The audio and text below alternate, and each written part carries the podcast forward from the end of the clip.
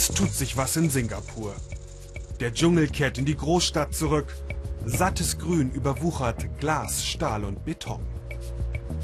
Gebäude wie aus einem Science-Fiction-Film, in dem sich die Natur das zurückholt, was ihr genommen wurde.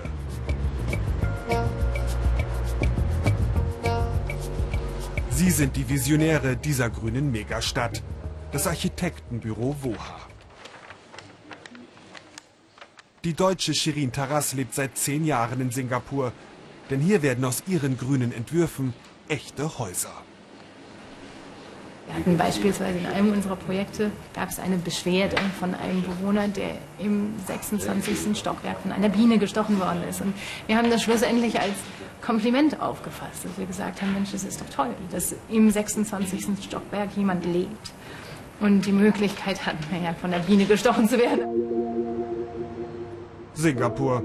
Glitzermetropole, Steuerparadies und grünes Zukunftslabor. Mehr als 5 Millionen Menschen leben hier, Tendenz stark steigend. Platz ist Mangelware auf der Tropeninsel, doch der Stadtstaat verfolgt einen ehrgeizigen Plan. Aus dem Betondschungel soll die grünste Stadt der Welt werden. Doch wo das Grün nicht mehr in die Breite wachsen kann, da muss es in die Höhe gebracht werden. Die grüne Revolution. In Singapur kommt sie von oben. Die Regierung will Hochhausbeton in Sauerstoff produzierendes Grün verwandeln. Das lohnt sich für Bauherren und Gärtner, denn die Hälfte der Kosten übernimmt der Staat. Eine ganze Branche hat sich rund um das vertikale Grün entwickelt. Vera Sekaran ist Spezialist für die hängenden Grünflächen.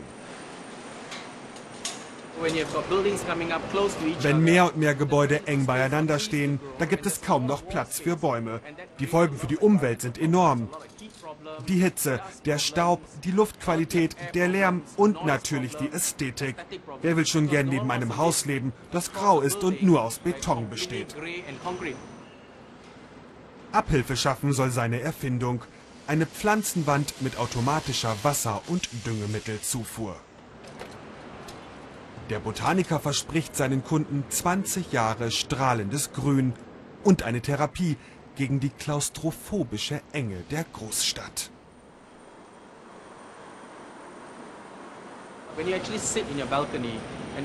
Stell dir vor, du sitzt auf deinem Balkon und starrst nur auf graue Wände.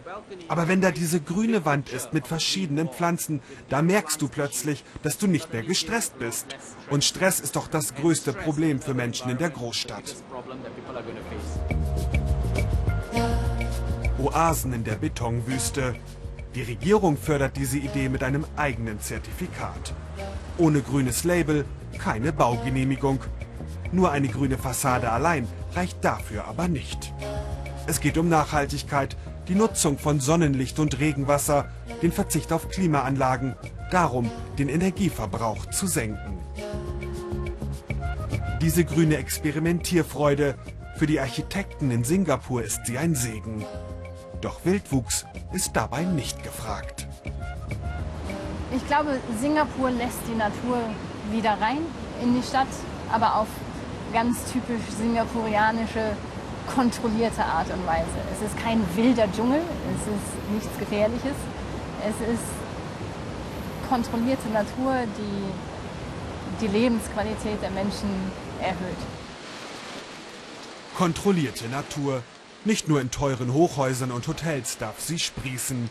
Auch beim sozialen Wohnungsbau, in Schulen und Krankenhäusern. Mit den Pflanzen kehrt auch die Landwirtschaft in die Stadt zurück.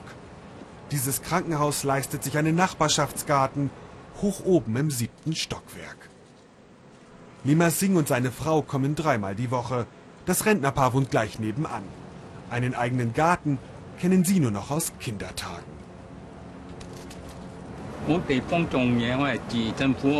Ich bin gern hier.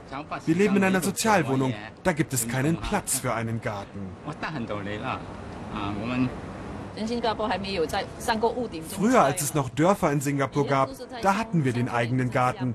Das hier ist jetzt das erste Mal, dass ich auf einem Dach mein Gemüse anpflanze.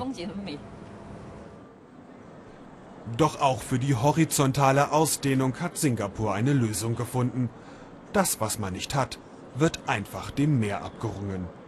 So sind mal eben 100 Hektar Land entstanden, direkt vor den Toren des Finanzviertels. Als erste Baumaßnahme hat sich Singapur einen Garten für eine Milliarde Dollar genehmigt. Gardens by the Bay, ein Tropenpark, in dem die größten Bäume aus Metall sind. Für Dr. Tan, den Chef des Parks, eine Investition, die sich auszahlt. Am liebsten würde er den ganzen Stadtstaat überwuchern lassen. Denn Grün, das sei doch der Standortvorteil im globalen Wettbewerb um die klügsten Köpfe. Talente gehen ja nicht nur dorthin, wo die Chancen auf Wohlstand am besten sind, sondern auch dorthin, wo es sich am besten leben lässt. Und wir müssen sicherstellen, dass Singapur attraktiv genug ist, um die Top-Talente aus aller Welt anzulocken. Geld und Grün. In Singapur geht das wunderbar zusammen. Auf die Talente aus aller Welt wartet dann ein nachgebauter Wasserfall, ein Berghügel aus Stahlbeton mit Nebelwolken aus Düsen. Alles so schön grün, aber irgendwie auch ein bisschen künstlich.